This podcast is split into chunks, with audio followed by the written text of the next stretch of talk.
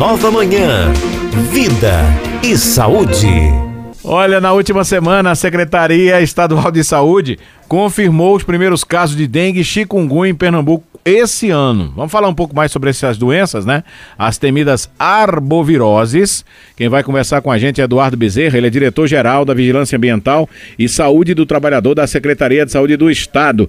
Diretor Eduardo, muito bom dia, seja bem-vindo aqui ao nosso programa Nova Manhã, na nossa sequência Vida e Saúde. Bom dia, bom dia. Ô, diretor Eduardo, nos conte aí quais são as principais arboviroses que estão impactando aqui a população de Pernambuco recentemente.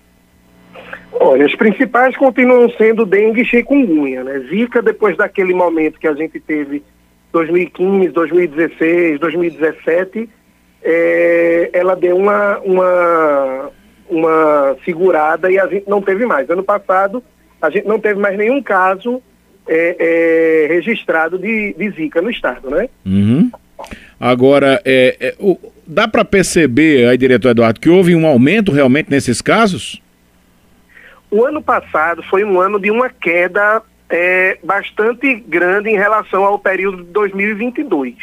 Não é? Para a gente ter ideia, o número de casos prováveis de dengue no ano passado em relação a 2022 foi 42% menor. Quando a gente olha chikungunya foi 81% menor. Né? E, e, a gente, mas é uma coisa que a gente espera porque as arboviroses elas não têm uma sazonalidade como existe, por exemplo, na gripe ou em outras doenças, que todo ano a gente tem uma ideia mais ou menos que vai dar aquele aquela quantidade de casos, uhum, entendeu? Certo. Então a gente pode ter um ano que vai ter muito, o último ano que a gente teve muitos casos foi esse ciclo de 2015, 2016, Pernambuco passou praticamente um ano e cinco meses em surto. Uhum. Então isso deu uma aumentada na imunidade da população e está fazendo com que a gente venha demorando a, a observar é, é, um novo surto grande, né? Uhum. Por exemplo, hoje no estado a gente tem muitos casos de investigação, a gente está em que, que situação de alerta, né? Controle ou situação de alerta sobre a dengue? Não, a gente ainda está em situação de controle, mas a gente fica de olho porque a gente tem outras regiões do Brasil onde isso está aumentando muito. Uhum. A gente já tem notícias de, de, que o Sul e o Sudeste já estão vivendo um período bem complicado. A gente tem um agravante que tudo indica que esse ano a gente vai ter todas as variantes circulando ao mesmo tempo. A dengue ela tem quatro variantes, né? Então vamos ter vamos ter quatro variantes circulando ao mesmo tempo. Então, isso pode aumentar o risco da gente ter um surto maior, né, de, de maiores proporções esse ano. Então, a gente fica de olho e investe muito nesse monitoramento e na orientação para a, a, prevenção. Uhum. Por exemplo, o, o diretor Eduardo, é, existe hoje aqui no estado uma análise dos casos graves de óbitos que estão relacionados às arboviroses? Existe, a gente faz esse monitoramento, né? É, é, todos, todo, toda semana epidemiológica a gente faz, para a gente ter ideia, o ano passado inteiro nós tivemos 54 casos graves de, de dengue, né? Uhum. Então, é, é, a gente fica sempre observando esse tipo de, de indicação. Uhum. O, até o momento, a gente tem sete óbitos confirmados, né, para o ano de 2023, mas a gente ainda tem é, 20 óbitos em investigação. Uhum. Né, então a gente pode ter um aumento desses números no final das, das investigações. O, o, o, diretor Eduardo, geralmente esses óbitos que acometem as pessoas que, que contraem a dengue, essas pessoas com certeza devem ter mais alguma comorbidade, né? Na maioria dos casos, sim mas a dengue, diferente da, da Covid, ela pode atingir qualquer pessoa, uhum. independente da comorbidade. Para a gente ter ideia, existe um fator que ele é extremamente importante, que é o que traz mais alerta para a gente nesse ano, que é a reinfecção. Sim. Você só pode pegar dengue uma vez para cada sorotipo. Então, se você já teve dengue no sorotipo 1 ou no sorotipo 2, que não é possível de se saber nos exames, né? Uhum. É uma coisa que não é possível mas se você já teve dengue uma vez e se você tiver de novo, essa reinfecção, ela corre o risco, um risco maior de ser mais grave. Então a gente tem um, uma preocupação muito grande com a, a, a, reintrodução desses sorotipos que não circulam há muito tempo aqui no estado, justamente por isso, que vai pegar uma população que ela não está imunizada para eles e que é, é, pode ter pego dengue, é, é outros tipos de dengue, dengue 1 ou, ou dengue 2, e aumentar o risco de ter casos graves e óbitos. É, principalmente porque a gente está tendo aí a reintrodução do, do vírus tipo 3 tipo 4, que fazia tempo que não acometia a população, né? Isso, tipo 3, inclusive, ele foi, a gente identificou o ano passado aqui, nós não tivemos novas identificações, mas nós identificamos no município de Paulista é, quatro casos, e o sorotipo 4 a gente ainda não teve aqui, mas ele está circulando no, no sul-sudeste. Uhum. É, nossas condições climáticas aqui do estado de Pernambuco também, elas acabam colaborando aí para essa proliferação dos mosquitos transmissores? Com certeza. Pernambuco ele está numa, numa zona de, de, de climática que é extremamente favorável ao Aedes aegypti. Então é extremamente importante que a gente saiba que todo cuidado para a gente é pouco, porque a nossa zona climática ela é assim, é favorável, né? Uhum.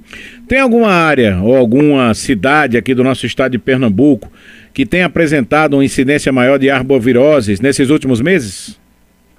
Não, a, a gente está numa questão de, a gente está numa situação é, é, de relativa tranquilidade com relação a isso. Nós não temos municípios que estejam se destacando como algo extremamente preocupante. Né? Obviamente, a gente tem municípios que notificam mais, notificam é, outros que não notificam tão bem.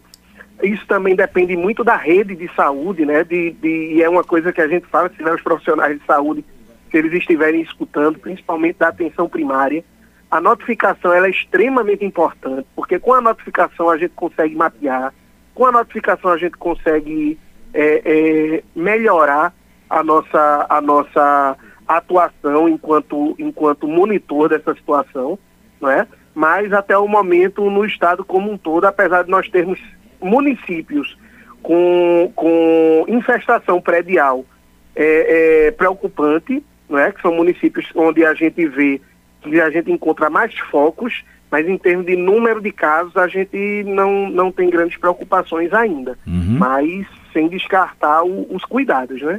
Bom, vamos falar agora das estratégias montadas, né, para a gente prevenir aí o surto de arbovirose. Como é que está sendo feito esse controle do Aedes aegypti, considerando, inclusive, essas condições climáticas, né, Eduardo, que acabou de trazer aí para a gente? Isso, a gente tem, é, é, a Secretaria Estadual de Saúde, ela é uma área meio. Ela não é uma área que ela vai estar na ponta fazendo ações. Então a gente identifica as situações, orienta as áreas, orienta os municípios, as regiões, para que eles tomem é, é, medidas adequadas. A gente faz a, todo o aconselhamento deles, como é que pode ser feito, viabiliza, a gente faz a distribuição dos insumos estratégicos, que são o, os larvicidas e os adulticidas, para fazer esse combate.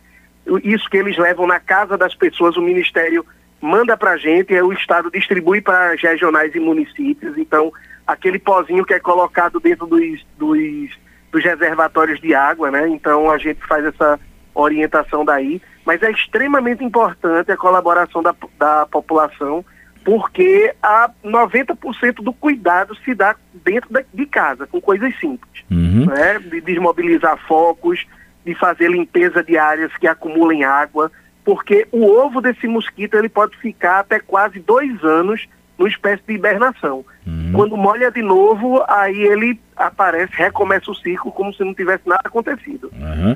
É, vocês têm, por exemplo, algum plano de contingência né, para lidar com eventual surto de arbovirose aqui no estado? Temos sim. A gente, inclusive, Pernambuco foi o primeiro estado a lançar o plano de contingência das arboviroses para este ano de 2024. Ele foi lançado em novembro, no finalzinho de novembro de 2023 então, o Estado ele já entra 2024 com um plano pronto, com conhecimento dos municípios. Todos os municípios já receberam, não é? E a gente tem. Uhum. Campanha de prevenção, né? Já tem campanha no ar? Como é que está essa situação da campanha? Principalmente que agora a gente está chegando aí, né? No período do carnaval e é sempre bom alertar a população, né? Porque há um certo descuido, às vezes, do lixo que se joga no meio da rua, uma tampinha de garrafa. Vai ter campanha específica agora para o carnaval para falar sobre isso?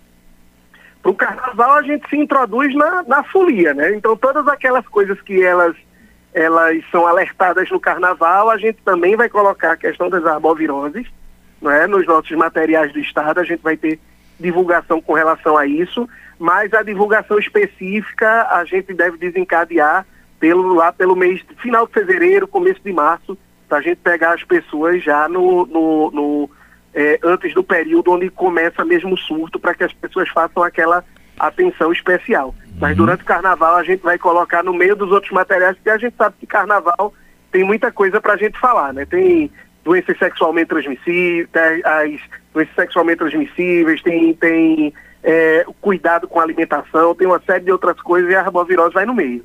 É verdade. Agora, o, Eduardo, a gente sabe que chegar, tá, tá chegando aí a vacina, aqui denga, né? A Quedenga. É. Né? O Estado já tem estudado como é que vai ocorrer essa imunização, vai começar no mês que vem já essa imunização, já tem um plano né, para início dessa imunização?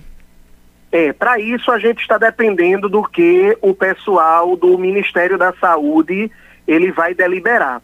Tanto em relação à quantidade quanto à metodologia disso, a gente já sabe que vai ser para crianças e adolescentes, que são os públicos mais afetados pelos casos graves e, e, e óbitos, não é, nesse primeiro momento.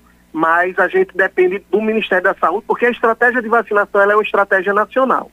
Né? A gente uhum. não vai ter um quantitativo tão grande assim de, de de vacinas à disposição.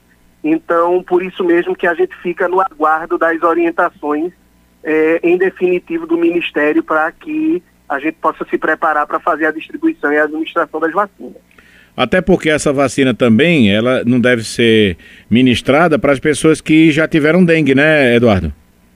Não, pelo contrário, ela vai ser ministrada mesmo quem teve dengue, porque hum. é como eu disse, é, nós temos quatro sorotipos. A gente certo. tem possibilidade de pegar a dengue quatro vezes. Uhum. Né? Então, ela pode ser administrada sim. Ela é uma vacina que ela, é, é, ela atua em qualquer um dos sorotipos. Uhum. Então, ela pode ser administrada sim, mesmo para pessoas que já pegaram dengue.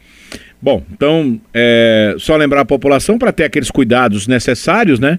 Que é não deixar é, é, lixo acumulado no quintal, que possa juntar água, prestar atenção na tampa das caixas d'água, né, Eduardo? E outras situações que dentro de casa pode, se, pode se, ser feito, né?